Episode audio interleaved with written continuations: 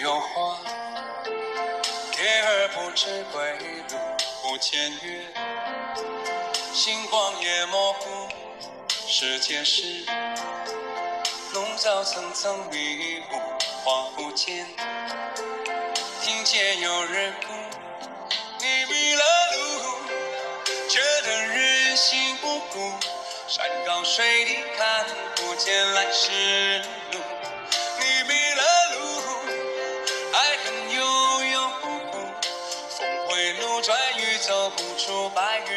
深处。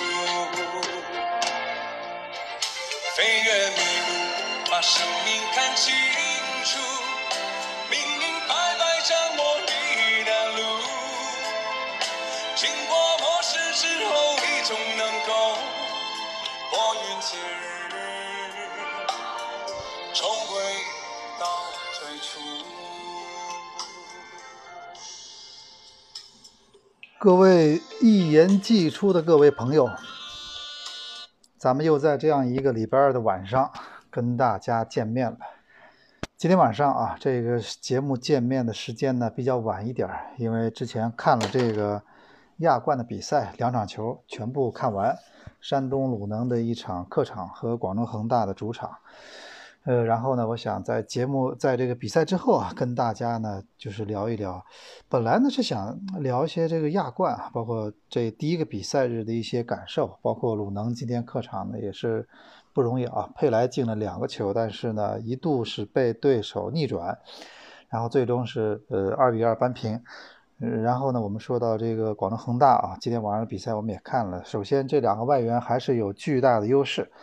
呃，保利尼奥和这个塔利斯卡，然后二比零之后呢，呃，然后关键是他最后呢，这些今年新买的这些年轻的国脚，呃，我看今天好几个都上场，包括何超呢是首发，然后后来我看到这个张修为啊上场也是替补上去，包括韦世豪也上，也是，呃，后来也是上场了。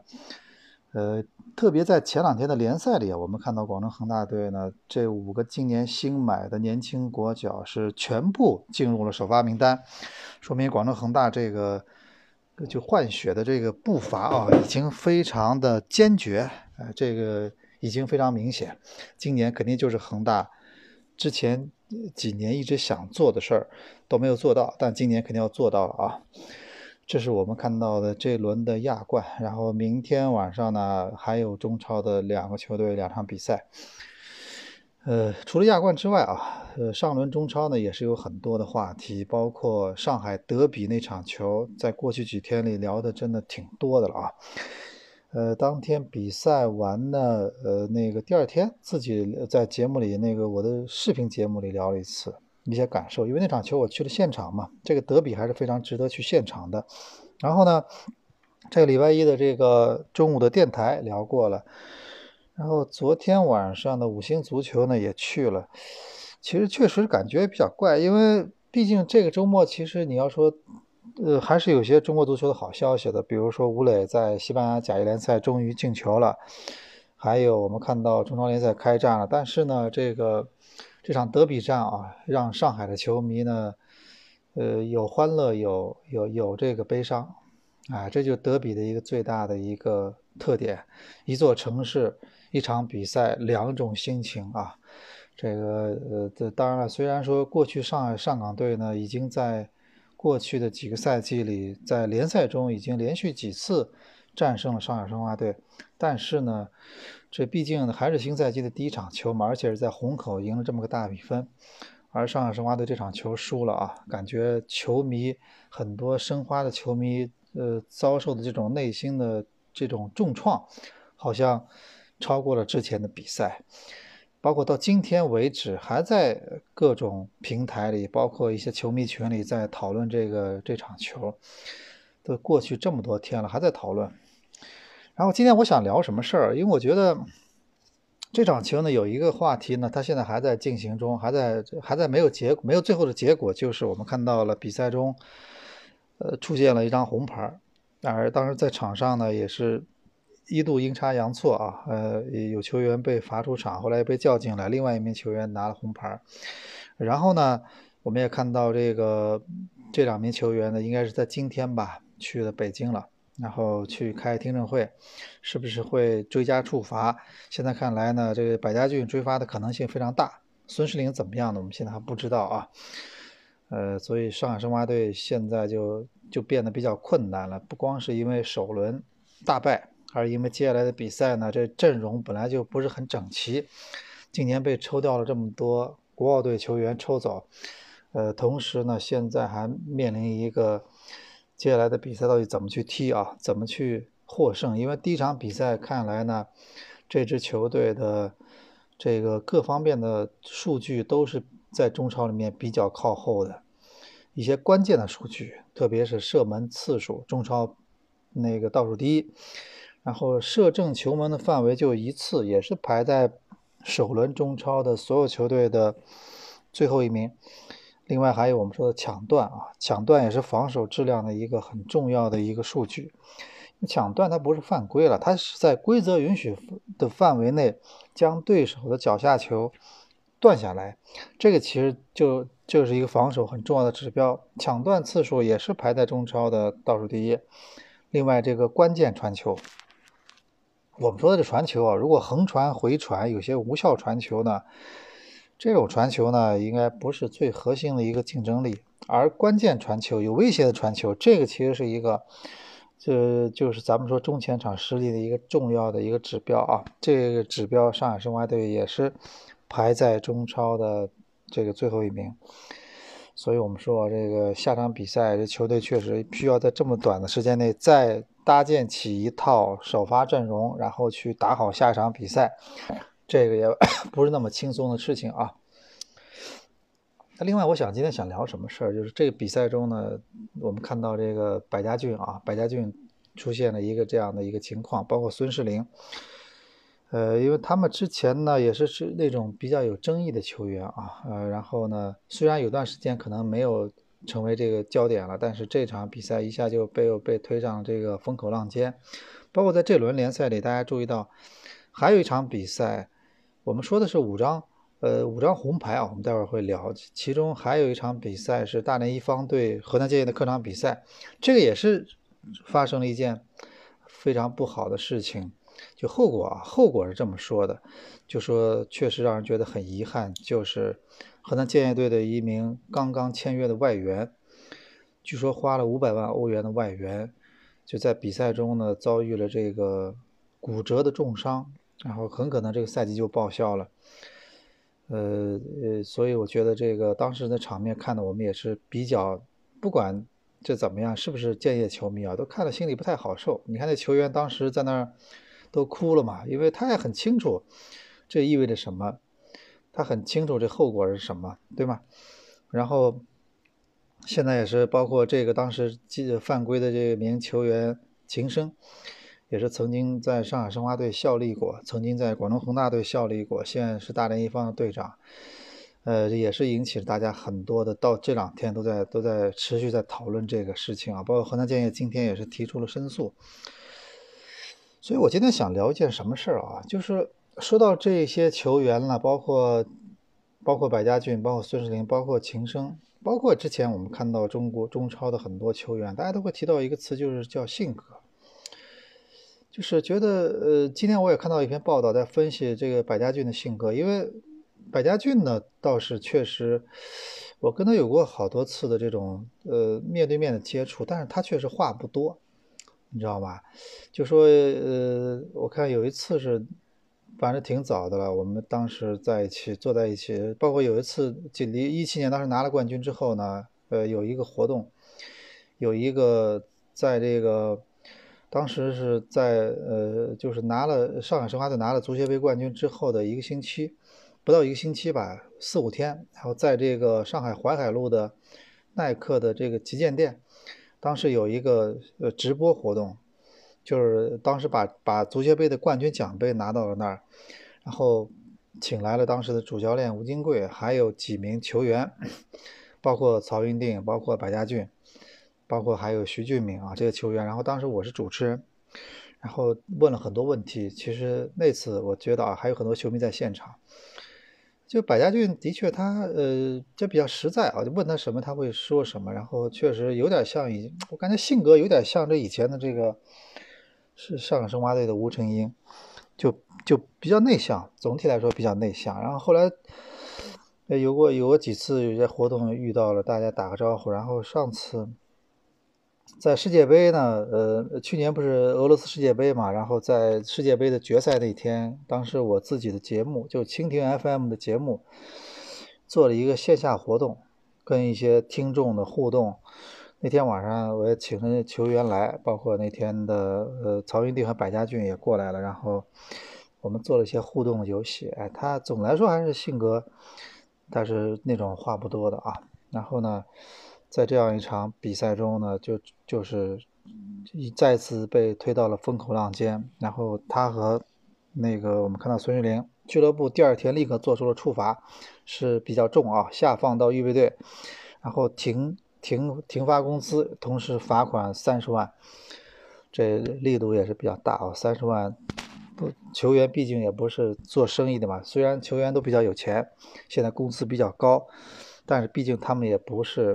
像马云、马化腾这样的人，三十万也不可能，呃，一点感觉都没有啊！这可能也是因为之前我们看到报道嘛，一七年在当时热身赛里面，当时百家俊出过类似的事情，然后也是被罚了一次，然后他老婆也是气得一好久不跟他说话了啊。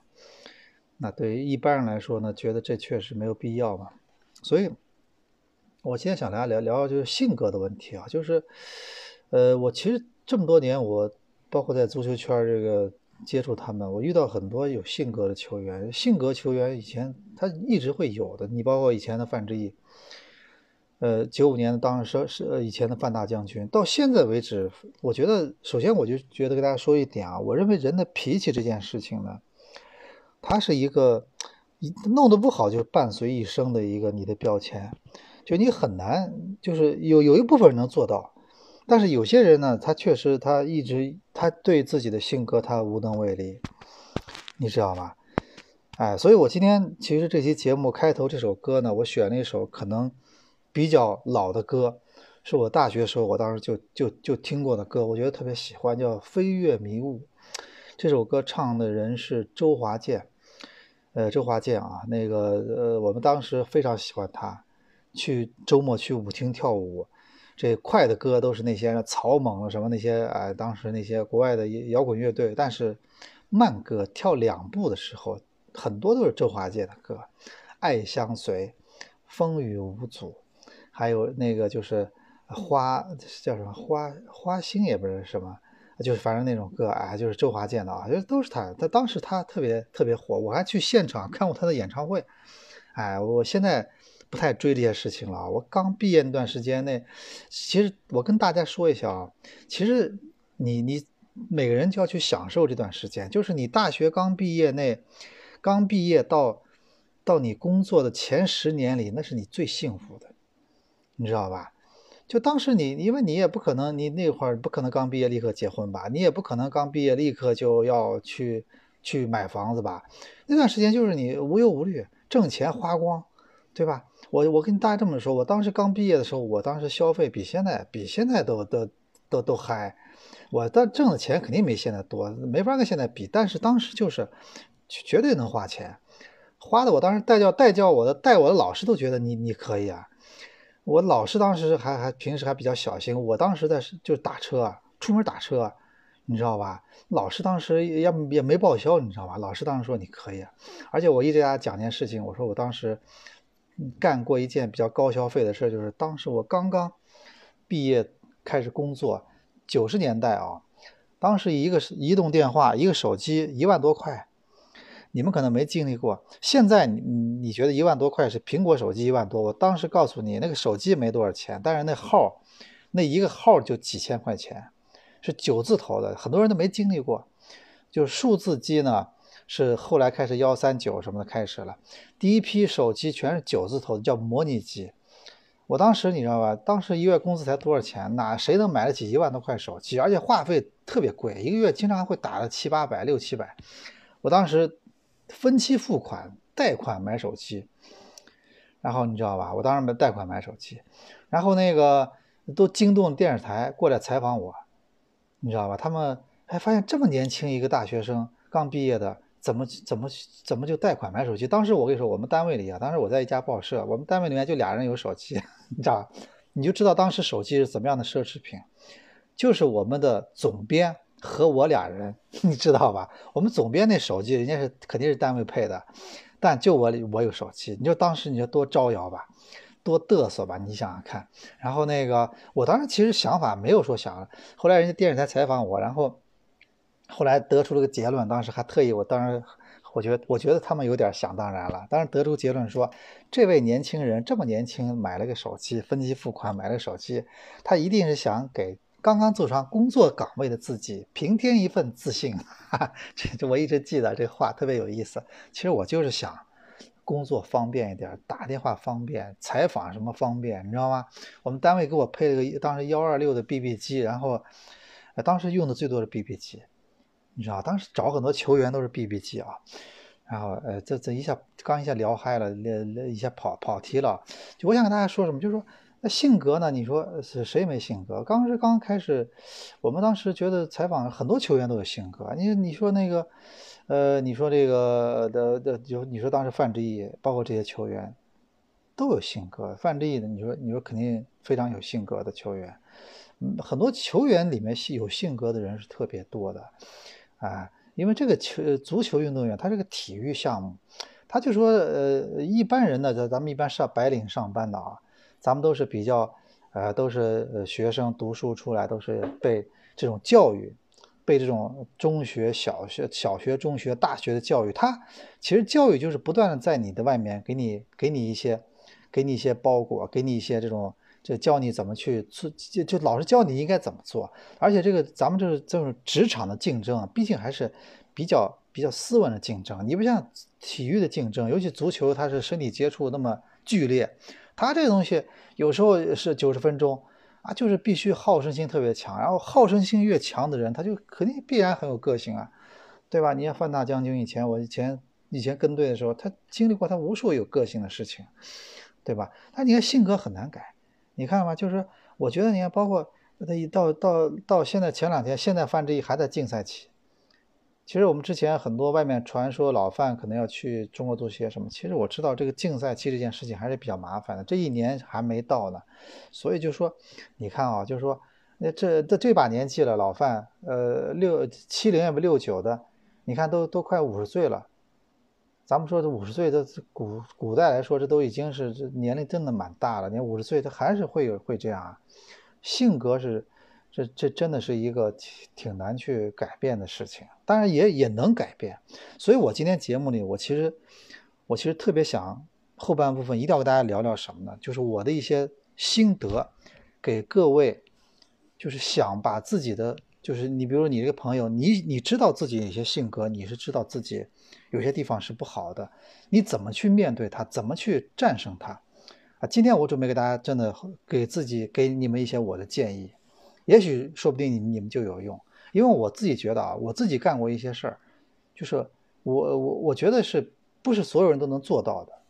你比如我一直给大家讲的一件事情，就是我这以前戒烟，对吗？啊，我前我以前足球报一些同事都不大相信当时我能做到，因为真的，你看我们干这行的人，一大家都觉得写文章的人一定是要抽烟的。你看李像李以前李成鹏，我跟他住一屋，包括像老董现在不也不也是抽烟的吗？也戒不掉嘛。这个这东西这挺难的啊，对啊。然后那个你当时写写东西，每天写有有时候我最多时候，当时在在呃欧洲采访那个刘洋的时候，采访那个中国球员在欧洲踢球的时候，我当时在英国驻站嘛，最多有时候一一期写多少字，也写几万字，一期报纸写写两三万字，你想这多恐怖啊！这没有这香烟的话，这有时候真的写不下去的。但是呢，但是跟大家这么说，就说他就说。我后来就证明这件事情不好，你知道吧？就不好，就觉得老是被一个东西拴着。然后你本来写文章是一件挺挺开心的事情，然后写完一看旁边那个像那个水仙花一样，就是啊，这全是那个那个那个烟灰缸里插的很满那种，啊，像马蜂窝呀那种，全是烟头，觉得不好。而且到很多国外，很多当时一些地方已经禁烟了，你们知道吧？当时我们去国外采访，有时候一飞机飞十几个小时不能抽烟，怎么样，很痛苦。到国外很多地方，酒店当时住的国外很多宾馆，从大堂进去到所有房间全部禁烟，那你怎么办？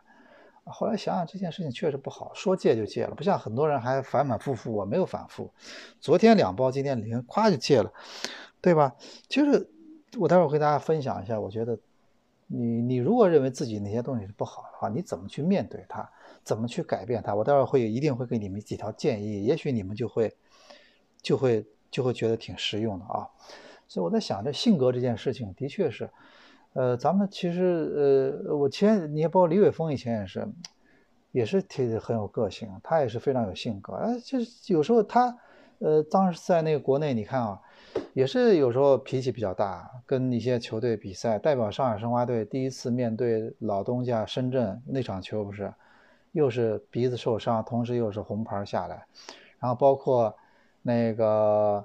呃，对啊，然后当时包括后来不是国家队比赛也出现一些情况，包括那次去去全北现代的客场，就呃零六年上海申花队亚冠比赛全北现代的客场，那比赛前的科科维奇，你知道吗？在韩国，科科维奇拉着吴金贵说说那个我有种预感，我觉得这个今天这个对方肯定要去挑逗李伟峰，呃，你要反复提醒他不能拿红红牌。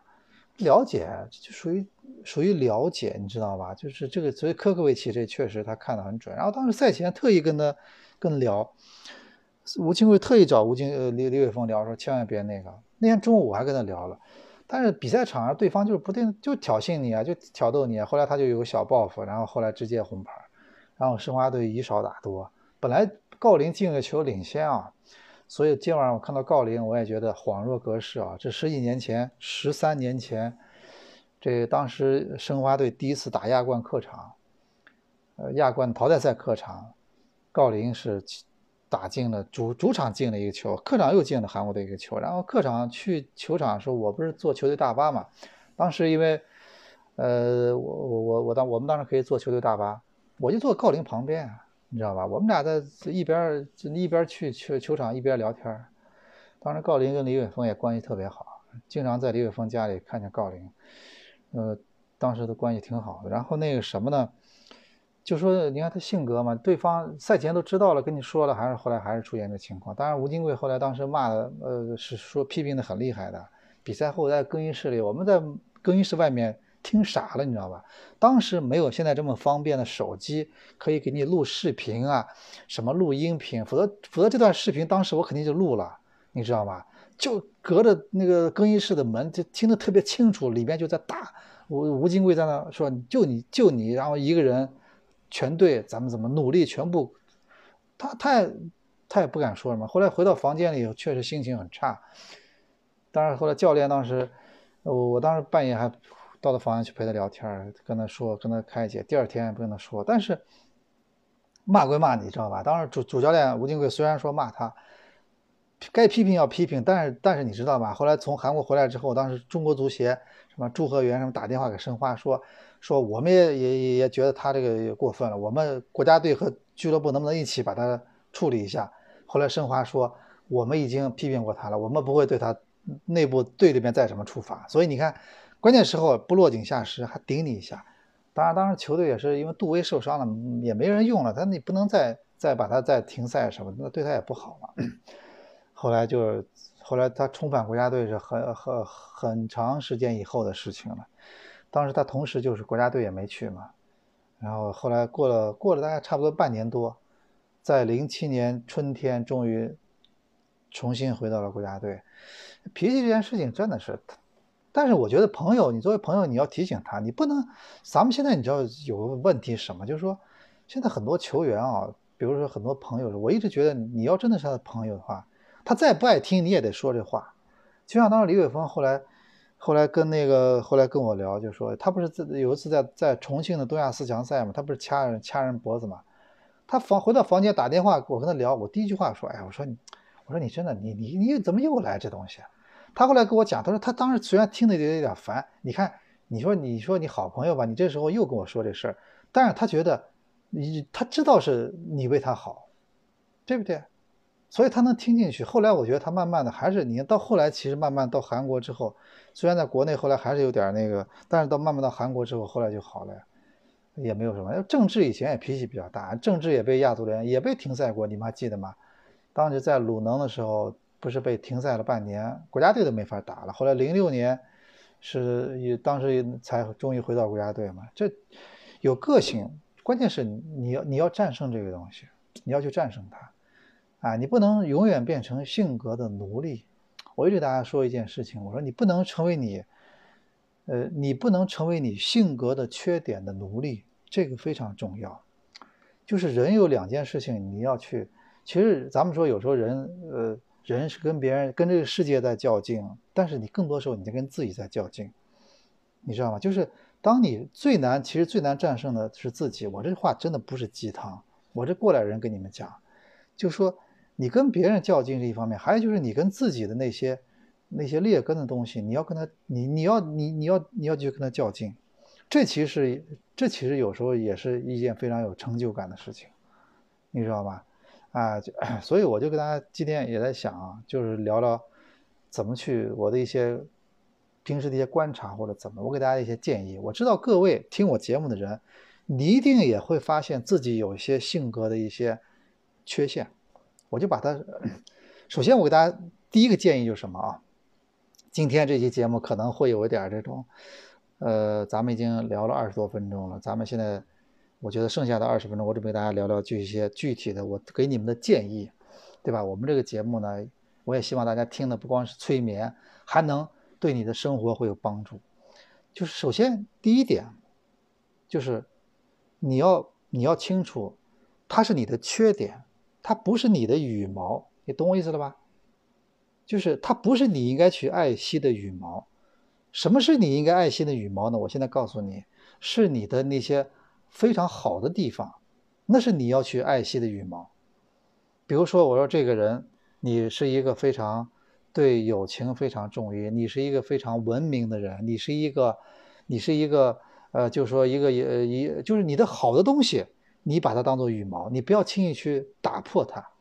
比如说，你平时从来不随地吐痰，这就是你的羽毛，对吧？你不要轻易去打破它。你从来不会，呃，去呃叫什么去去发廊了，去大保健了什么，这就是这是好的地方。你要把它当做你的羽毛，对吧？要爱护的是，比如你的一个你的一个节操，你的底线。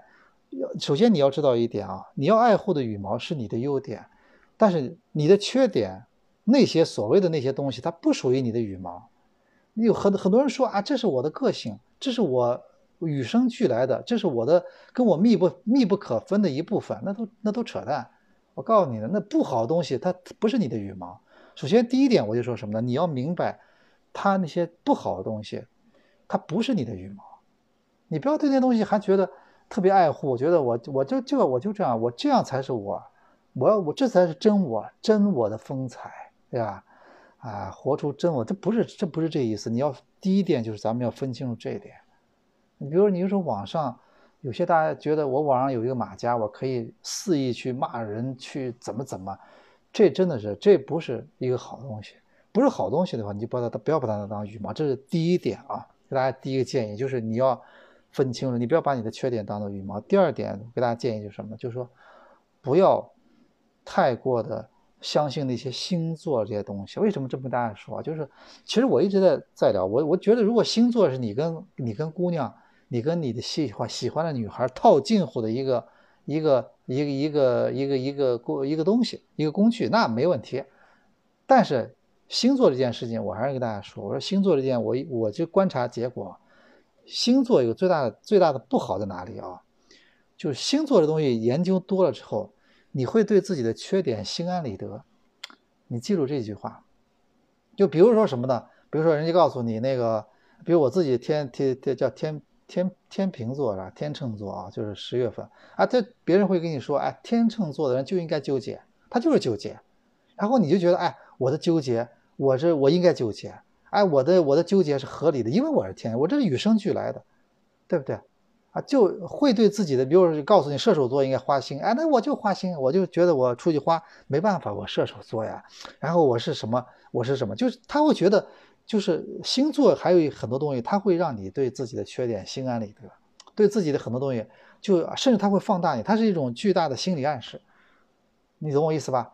但其实我觉得这都扯淡，我明确的告诉你。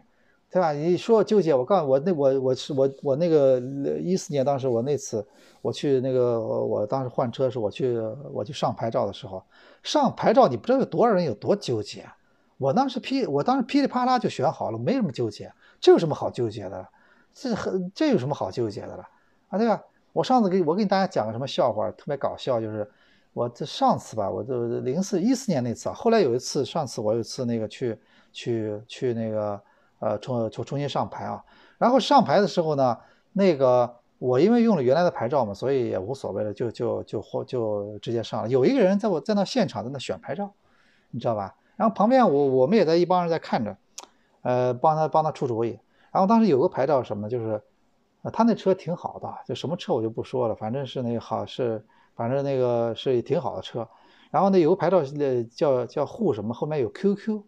后面有两个，我觉得当时我跟他说，我说我们都说这个号码挺好呀，那 QQ 里面有 QQ 这两个多好记啊，对不对？哎，他后来自己也觉得挺好，哎，QQ 挺好。结果你知道吧？他选了，他就当时就选了。啊，选了之后呢，过两天我们又去 4S 店啊，又去那 4S 店，然后去那个去不是牌照做好了吗？去领牌照的时候，然后那个卖车的小姑娘跟我说，说那个人今天他他来了。他他回家之后，他老婆说让他把这个牌照换回，让他把这牌照换掉。他老婆说骂他是狗血喷头，说凭什么你要换个，你要选个 QQ 啊？你买了这么贵的车，让别人以为你以为你开个 QQ，你知道吧？然后必须得换掉。我当时觉得哭笑不得。我说你看不自寻烦恼吗？啊，你这车那么大 logo，人家都知道你什么车。然后你呢，你呢就是你呢和那个什么叫什么？你呢呃或你牌照是 QQ。别人谁会以为你是 QQ？啊你开辆 QQ？啊不会的呀，对吧？那是你说这不是自寻烦恼吗？啊，对不对？所以我跟大家想说什么，就是我说有时候啊，就是说，呃，没有什么那么那么那么那么多好纠结的事情。就是我就觉得这个，其实我就发现什么，很多人在谈星座的时候，他就把自己很多他就哎觉得，哎，我就是这个星座，我就应该这样。哎，我这个对我的缺点，好了，我就不管他了。哎，人家说了，我就这个性格，对吧？所以我就一直认为大家说就是。当很多人告诉你你的性格是什么的，你要有所警觉，懂我意思吧？就是你也许这东西它不好的东西的话，它就是缺点，它不是你的性格。就所以，我给大家第二个建议就是说，第三个建议就是说，你不要把自己的那些缺点当性格啊。这个就跟我第一个建议有点像，就是说你要有分，你要你要去你要明白这东西它是缺点，就是首先你要去正视它，它是不好的东西，你要去。你要去克服它，你要去，你要去那个，要你要去，你要去。我觉得我就是怎么说，就是说，哎，呃，那个你你要分清楚，你要明辨是非，你要知道它是不好的，对吧？呃呃，要去要去面对它，啊，不要觉得反正就让它放在，就让就让它跟着我吧，反正它是我的如影随形，不要这么想，啊。第三个就是我一给大家说一件事情，我就觉得人呢，就是前段时间很多人在网上说一件事情，就是说他讨论人的自制自制力的一个问题。其实我觉得人那个自制力啊，我见过很多的，呃，所谓的成功人士吧，成功人士我真的见过不少。我们这行业因为媒体嘛，媒体呢自己不一定成功人士，但是会见到很多成功人士。那身家呃几十亿的老板，我觉得以前我们也见到过，也接触过啊。呃，那个，我就觉得他们身上都有一点，就是大多数这些人身上有一点啊，就是真的他们的自制力，他们这种理性，给我印象特别深，就是他们的自控力啊，这件事情他们，比如他们往往是某件事情他们能坚持，他们能坚持，比如我见过一些人，他们他们这种自制力，他们的健身，他们做一件事情，他们真的能坚持住，他们说不吃什么东西，他们说几点钟起床，他们说。呃，他也我我以前认识一个老板，他从来不迟到，每次约的见面都不会迟到，你知道吗？我觉得不迟到这也是一种自制力，你知道吗？他这个自控，他对自己这个，他就有根弦儿，就告诉自己，我这我这一件事情，我约了几点，我就是几点，这也是一种自制力，对吧？就是我一直觉得什么，就是自制力这件事情啊，可能是最终决定你这个能否能否我刚说那些，就你能否真正面对你的性格中的一些东西，你能把他们去去克服掉，把他们改观掉，啊呃，这个我觉得这是一个最重要的东西。而且我觉得人啊，呃，人的成就感呢有很多种嘛，一种是我今年我挣了很多钱，我今年加工资了，我今年股票呃追了五个涨停板。啊，对啊，然后我这个，我这个特找了一个嗯那个最心爱的姑娘做我女朋友，这都是很容易让人有成就感。但是我觉得还有一种成就感，怎么就是你的自制力，你呢给自己所谓的立了个 flag，然后你这一年下来，你这件事情做到了，这也是一个自制力啊。我觉得这个也是一个让人觉得非常受尊，就是让人觉得一个非常成功的一个非常重要的一个。一个咱们说一个特性啊，这个自这个自制力这个事情啊，我也是特别想提的。包括那个什么，我之前跟他们聊过，我说那个跟他一些比较熟悉徐根宝的人啊，跟他们聊过，他们就说徐根宝徐指导，他的他们平时跟他在一起接触，反正他最他最难得一点就是他这个自制力。他们说他每天他他吃什么，他每天做什么，他几点钟睡觉，几点钟起床，他。所有那件事，每件事情他的参与度，他就这种感觉，这个人确实，他对自己的所有东西，他是非常有一个严格的一个约束的控制的，对吧？啊，我觉得，所以我觉得，呃，也当包括一个人，你你包括我知道很多，呃，那个咱们说很多演演艺圈的很多明星，有时候我们也我们我们也会遇到一些，咱们说的偶像，以前以前我们在报社的时候，我们那个。呃，体育部旁边就是文艺部，然后有时候一些关系，我们也认也会看到有些明星或者什么，当然不像现在这种流量明星啊。就我觉得现在其实很多娱乐圈的很多，咱们说很多这种呃，特别是无论男的女的都一样，特别是很多我们说女女就是女明星啊，她可能到了四十岁五十岁，她还是那么就是真的就是这样觉得还是就是我们说所谓的冻龄美人。其实你去了解他们。你你你就会很快的发现，他们能在这个年龄还有这么好的状态，其实凭的就是就是就是一一件事情，就是他们的自制力，就凭这个，对吧？啊，非常平时，呃，平时对自己很多东西，呃，非常呃非常就是说呃说到就想到就可以做到，就是。在他们这个，就是咱们说啊，他他们在五十岁还能有这样的状态，背后一定是他们有个巨大的自制力在支撑。很多男明星也是一样，那么刘德华为什么现在还这个状态，对吧？我觉得我呢还算好一点，但是我还是不行。所以我现在经常有时候觉得自己现在不知不觉就胖了，没办法，对吧？觉得还是有时候，因为毕竟自己也不是什么娱乐圈人士嘛，对对，也没没那么苛刻的要求。但是你要真的要对自己要求严格的话，完完全可以做到啊！你像现在很多人，人家在这个年龄，人家还有那么好的状态，对吧？哎，我觉得这个也是能做到的人也是非常不容易啊。所以我觉得，呃，这个自制力，而且你要记住一点，就是说你这个你付出还是一定会有回报的，对吧？啊，你看那个，我觉得这个自制力的背后啦，自制力这件事情看上去像是减法，对吧？我这个，哎，我晚上不能熬夜了，我得少干很多事情，然后我得少吃很多。所谓的很多美食，对吧？但是其实到最后，你获得的回报，可能，我觉得啊，可能有时候还是会让你觉得这些东西都是值得的啊。所以我们谈到这个，呃，你跟自己的性格，你跟中间的一些不好的东西，你跟他对抗的，还有一个给大家建议就是，人要有一个很很越越是一个有强大自制力，越容易接近于一种。成功啊，这真的是我平时观察的一种结果啊。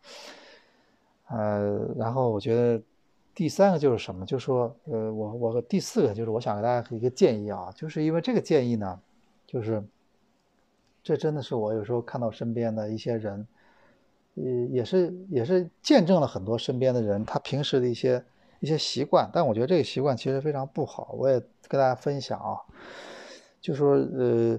有种人呢，有种观点就觉得我我呢，在外面我可以我可以把自己包装成一个什么样的人，可以跟单位的同事、单位的下属包括可以在呃这种公共场合，我可以给自己一个人设，但是他觉得我在自己最熟悉的人面前，我就可以把自己最真实的，包括最丑陋的一面全部出来，就把自己的最差的脾气留给自己最亲近的人。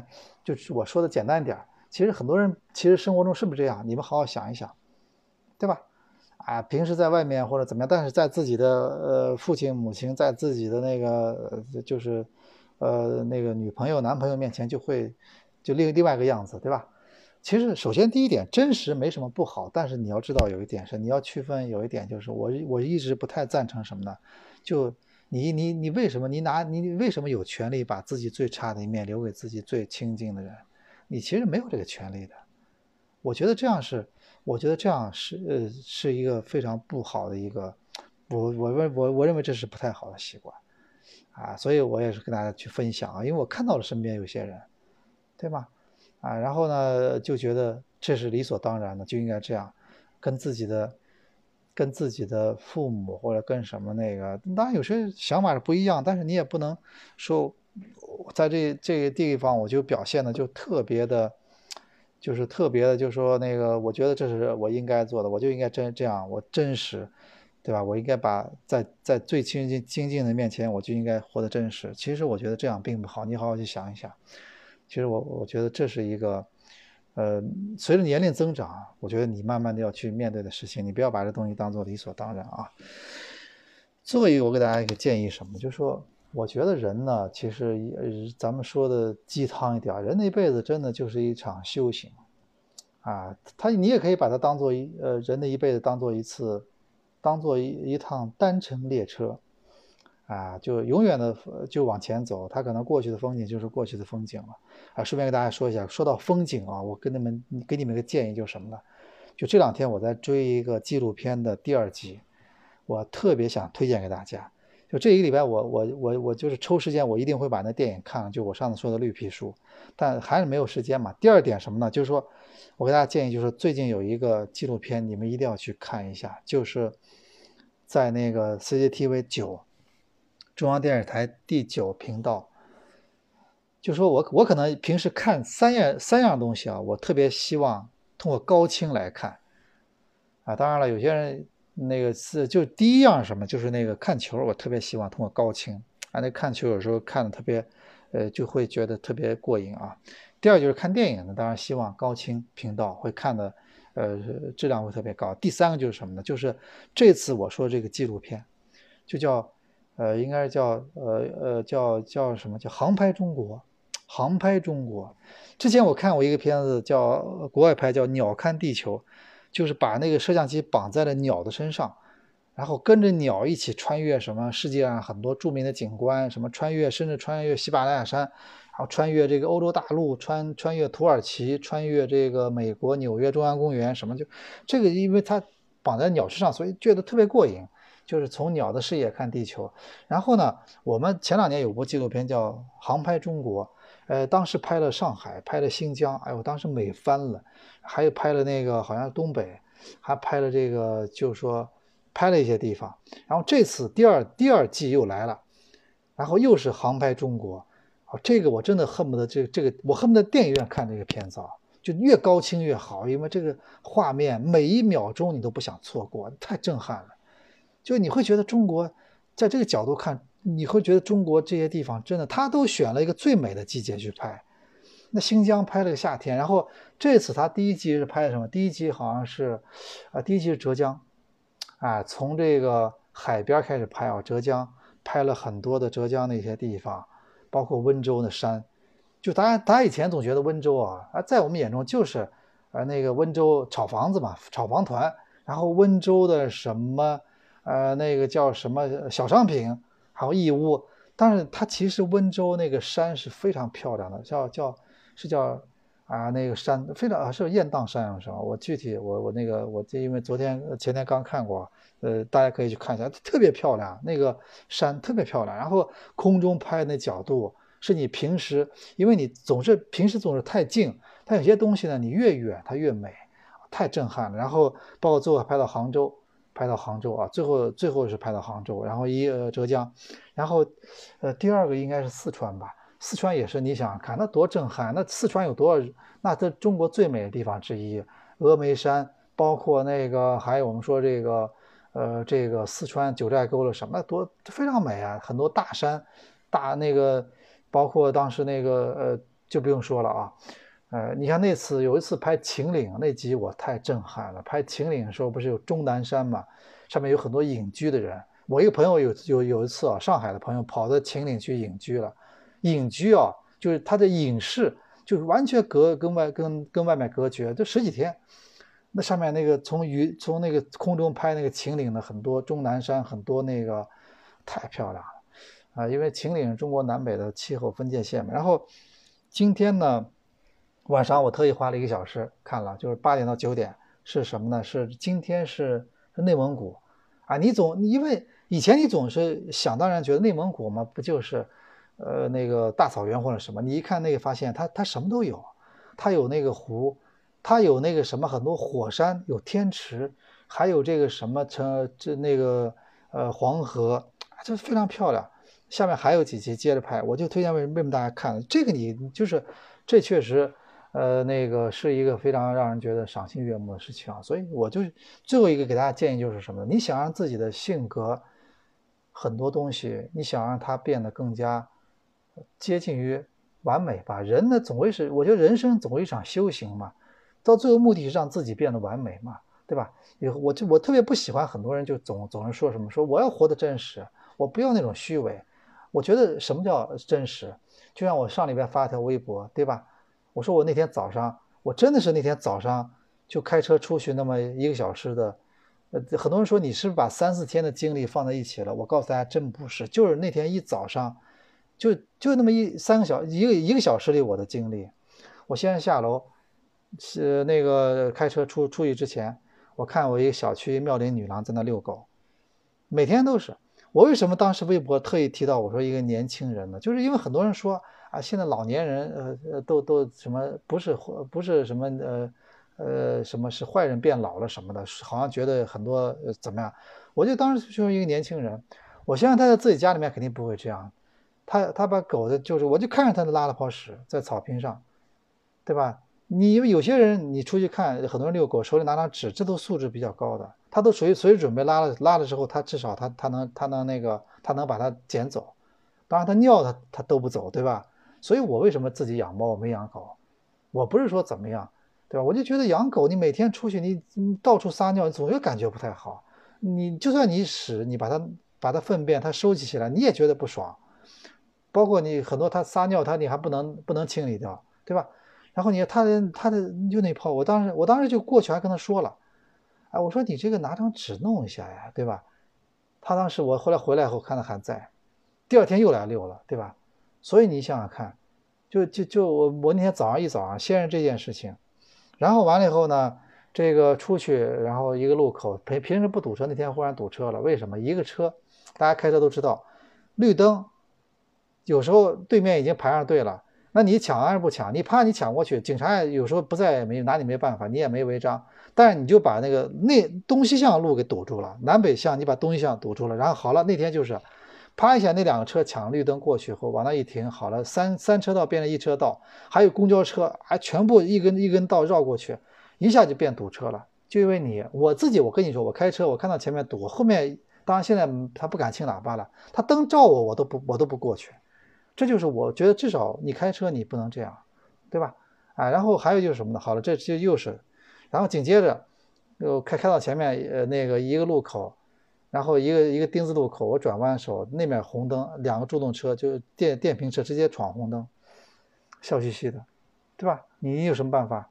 你还不能去撞他，你还得慢慢的让着他。然后完了好了过去以后那面看啊，啪前面一个车，那天前面一个也是一个什么，好像是一个。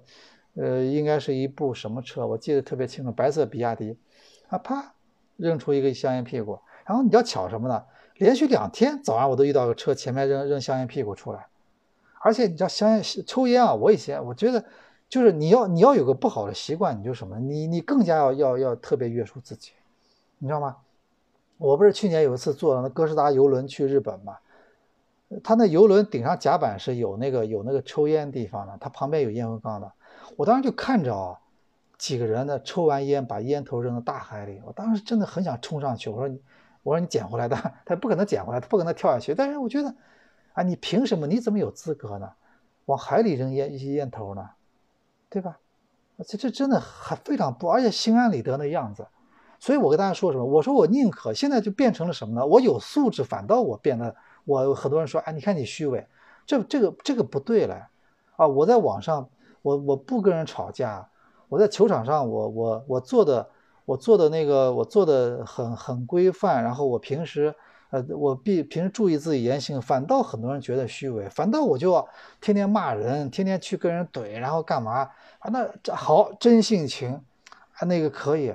不对了，不能这样的，你知道吧？所以我今天说了这么多，我说到底就是大家，你不好就是不好，你别老觉得不好的东西是性格，不是那么回事儿。